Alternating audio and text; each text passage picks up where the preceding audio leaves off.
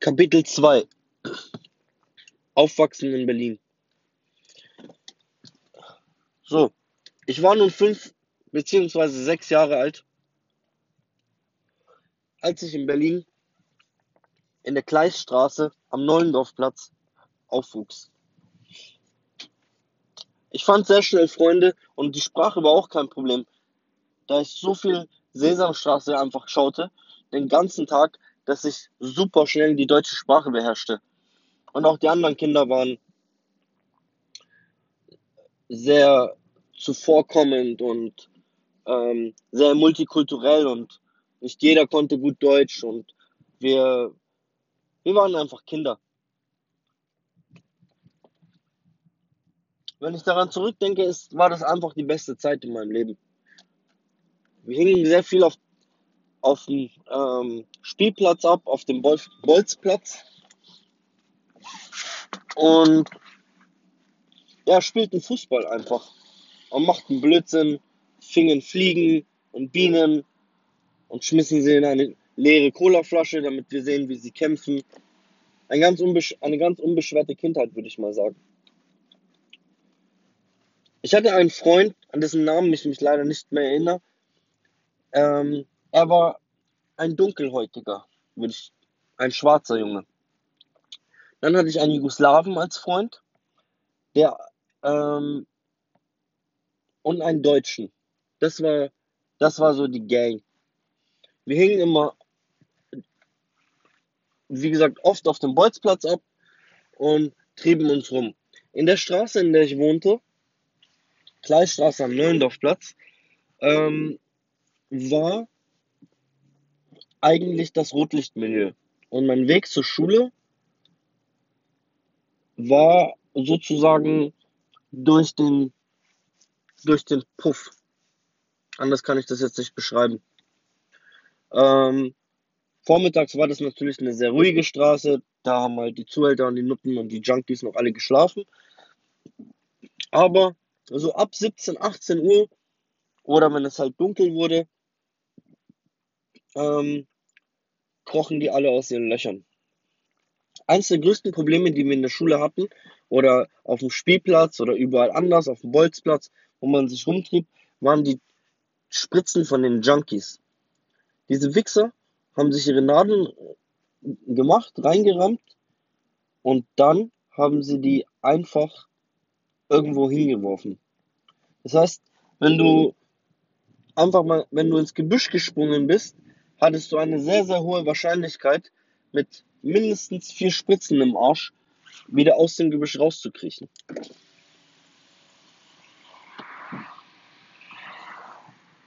Heroin war damals in Berlin sehr beliebt.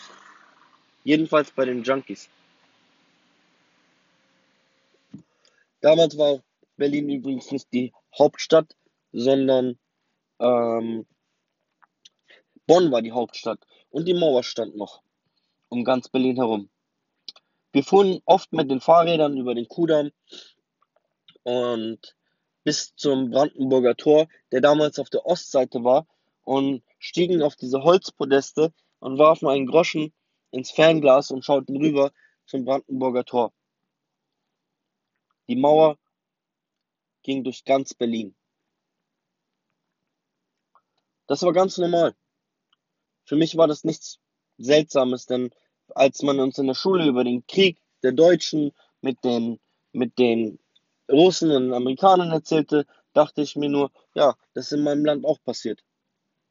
Ich hatte dafür eine sehr große, große Empathie mit den, mit den Deutschen, die diesen Krieg durchlebt hatten und fühlte mich wie in einem Land, in dem die Leute daraus gelernt haben und es diesmal besser machen wollen, sehr gut aufgehoben. Ich ging sehr gern zur Schule und verbrachte meine, meine ganze Freizeit eigentlich wirklich mit meinen Jungs. wir waren Skateboard fahren, äh, Blödsinn machen. Eigentlich das ganz normale Zeug, was Kinder machen. Eine sehr unbeschwerte Zeit also. Es kam, hier und da mal vor, dass ein Junkie auf dem Spielplatz sich eine Überdosis gegeben hatte und daran gestorben ist. Und ab und zu konnte man auch mal sehen, dass ein Zuhälter irgendeinen Junkie zusammenschlug, der sich bei seinen Frauen daneben benommen hatte.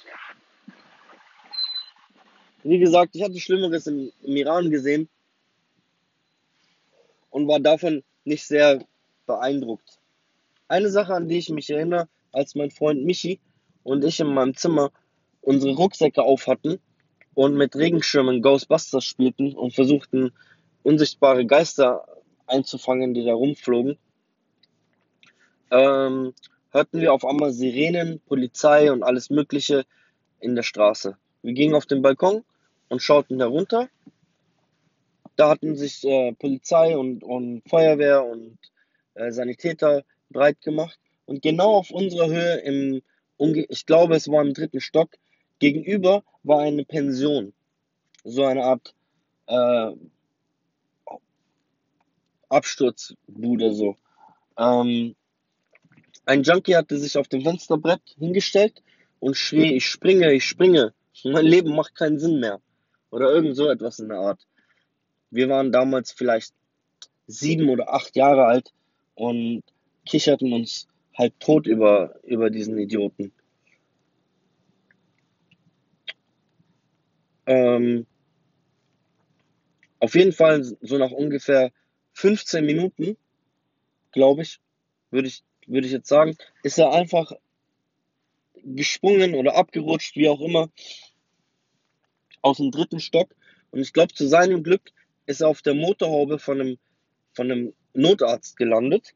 Und das Auto hat seinen, seinen, seinen Sturz abgefangen, zum größten Teil. Ich denke, er hatte sich bloß den Arm gebrochen. Das ist eine der Sachen, wo ich mich sehr gut dran erinnere. Und einmal auf dem Schulweg, meine Schule war nicht sehr weit entfernt von meiner Wohnung, ähm, und wir, wir fuhren immer mit den Skateboards. Wir trafen uns und fuhren immer mit den Skateboards zur Schule.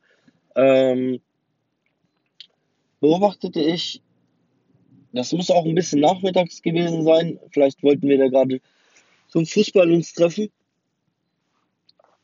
Beobachtete ich, wie ein Mercedes-Fahrer und ein, ein Penner sich irgendwie in die Haare bekommen hatten, weil der Penner hatte sich irgendwie auf den Parkplatz gelegt und wollte da schlafen oder sowas. Und der Mercedes wollte da parken. Und nachdem der Penner nicht aufstehen wollte, ist der Mercedes einfach so einfach reingefahren und, der Penner musste natürlich dann aufspringen, weil sonst wäre er platt gewesen. Und jetzt stand der an der Beifahrerseite und schrie in den Mercedes rein. Man konnte allerdings genau erkennen, dass dieser Mercedes nicht einem Geschäftsmann gehörte, sondern jemanden, der da in dem Milieu irgendwas zu sagen hatte. Und wir stehen also auf der anderen Straßenseite und beobachten das Ganze, lachen uns natürlich auch schlapp und gucken uns die Situation an. Ähm, da lässt der Mercedes-Fahrer einfach das Beifahrerfenster runter und sagt irgendwas zu ihm. Und wie der Mann ins Auto reingreift, wie der Penner also ins Auto reingreift und versucht, irgendwas zu machen, ich weiß auch nicht, was er versucht hat, hält ihm der Mercedes-Fahrer fest und lässt das ähm, elektrische Fenster vom Benz wieder hochfahren.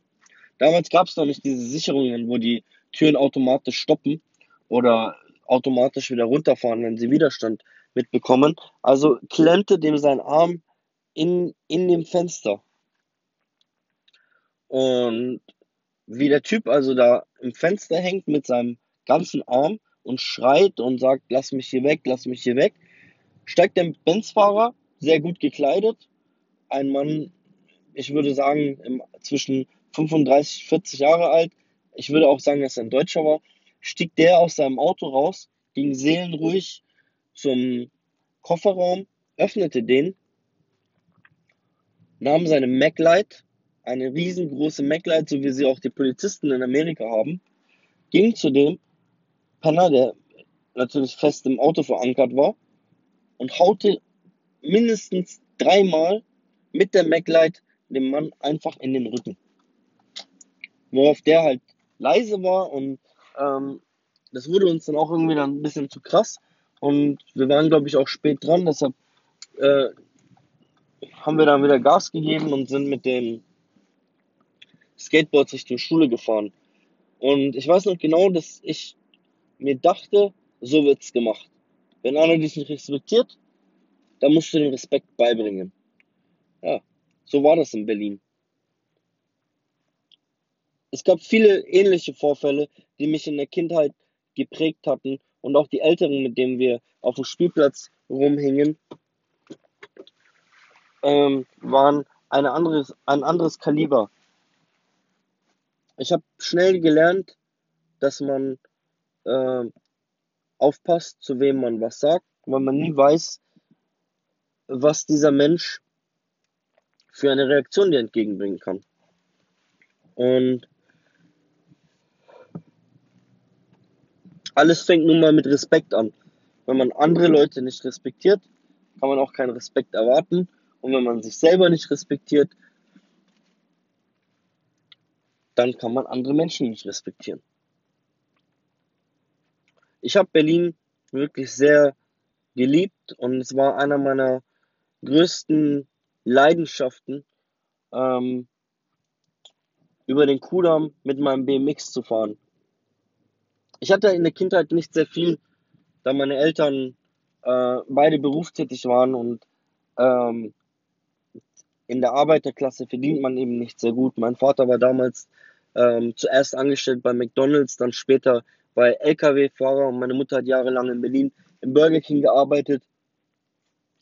Und für mich ein BMX zu kaufen oder mal ein Skateboard, ich glaube, das Skateboard habe ich sogar sehr, selber sehr lange gespart gehabt. So, so eine Sachen waren purer Luxus.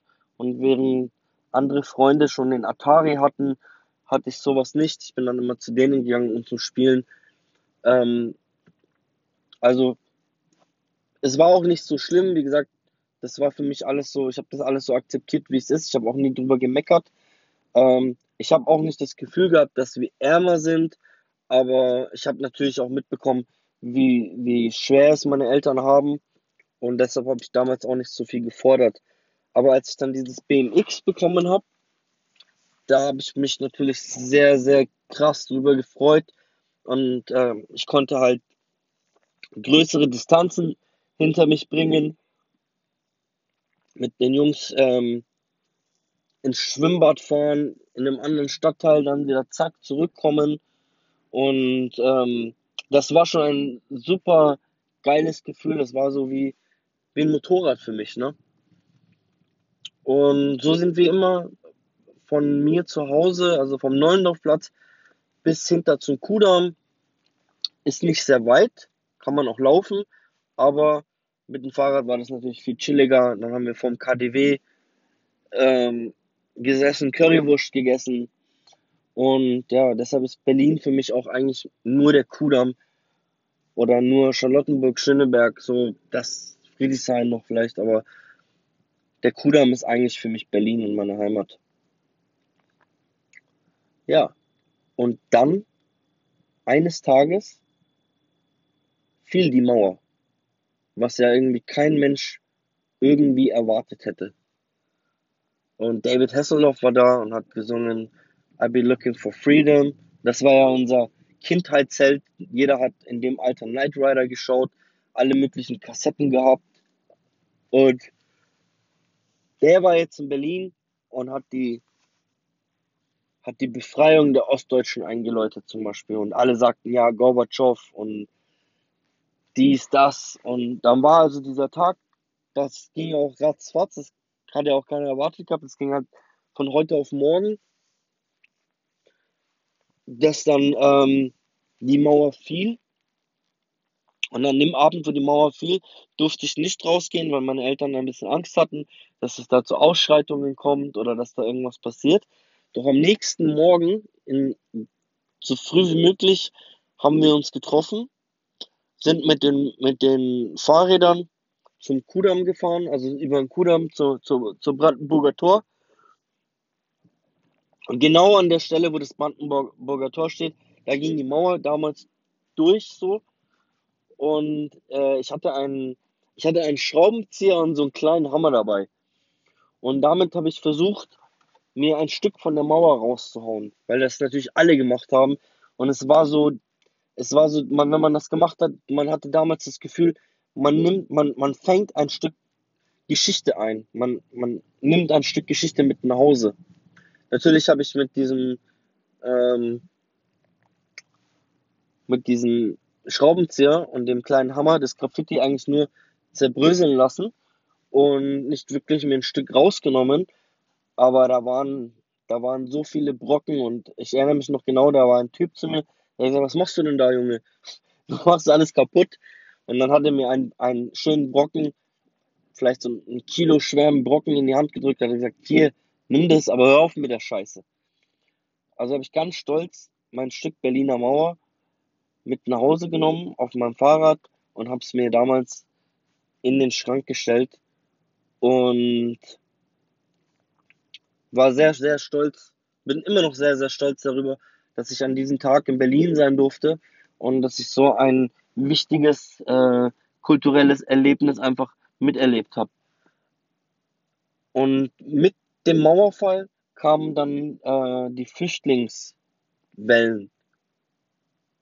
Und diesmal waren es deutsche Flüchtlinge, die dann in den Turnhallen unserer Schule ähm, Quartiere aufgebaut hatten. Und wir als Kinder haben natürlich da geholfen, wo wir nur konnten. Und dann, als die dann alle ankamen in unserer Schule, haben wir mit denen gespielt und äh, haben uns in der Turnhalle mit denen aufgehalten und haben irgendwie, ich weiß auch nicht mehr, so alles, was wir denen geben konnten, gegeben. Und ich weiß noch, dass einer einen, einen praktischen ostdeutschen Flüchtlingsjungen gefragt hat, ja, aber ihr habt doch eine Wohnung, warum geht ihr denn nicht nach Hause?